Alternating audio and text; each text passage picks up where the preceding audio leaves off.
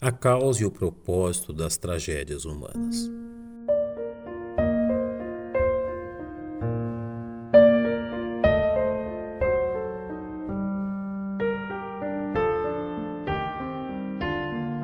Desde a mais remota antiguidade, o ser humano procura entender a causa de acontecimentos trágicos por meio de conceitos elaborados a partir de crenças compartilhadas de geração em geração, julgando que determinados povos ou raças são atingidos por fatos catastróficos devido a crenças e atitudes que acabam por trazer sobre eles a ira das forças da natureza ou mesmo a ira de Deus.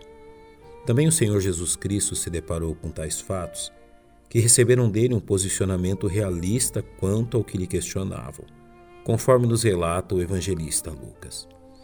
E naquele mesmo tempo estavam presentes ali alguns que lhes falavam dos galileus, cujo sangue Pilatos misturara com seus sacrifícios. E respondendo Jesus disse-lhes: Cuidais vós que esses galileus foram mais pecadores do que todos os galileus por terem padecido tais coisas? Não, vos digo, Antes, se não vos arrependerdes, todos de igual modo perecereis.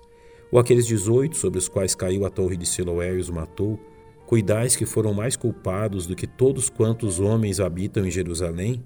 Não, vos digo, antes, se não vos arrependerdes, todos de igual modo perecereis. Devemos buscar o entendimento deste texto pela narrativa que o precede, onde encontramos o Senhor Jesus alertando a nação de Israel quanto à necessidade de discernimento diante das circunstâncias que o cercavam, a ponto de Jesus lhes exortar através de uma clara aplicação. Quando vedes a nuvem que vem do ocidente, logo dizeis: Lá vem chuva, e assim sucede. E quando assopra o sul, dizeis: Haverá calma, e assim sucede. Hipócritas, sabeis discernir a face da terra e do céu? Como não sabeis então discernir este tempo?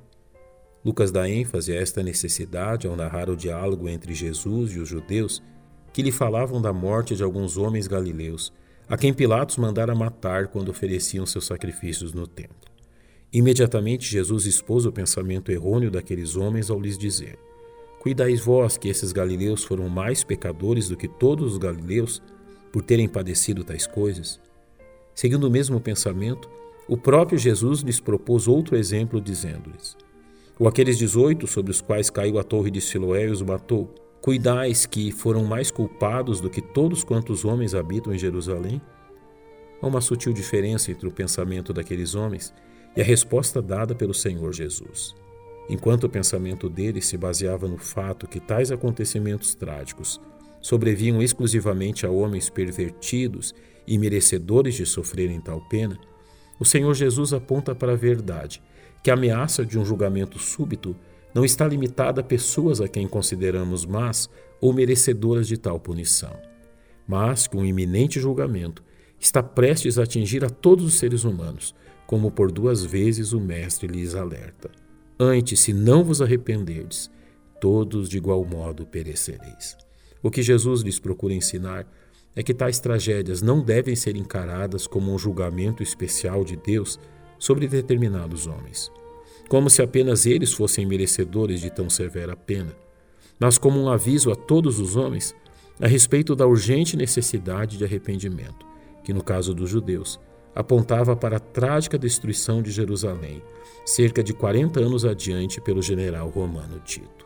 As tragédias humanas não são um sinal da desaprovação divina sobre o pecado do ser humano, mas devem servir de aviso a toda a humanidade quanto à urgente necessidade de arrependimento e fé em Jesus Cristo, como nos demonstra o apóstolo Pedro. O Senhor não retarda sua promessa, ainda que alguns a tenham por tardia, mas é longânimo para conosco, não querendo que alguns se percam, senão que todos venham arrepender-se.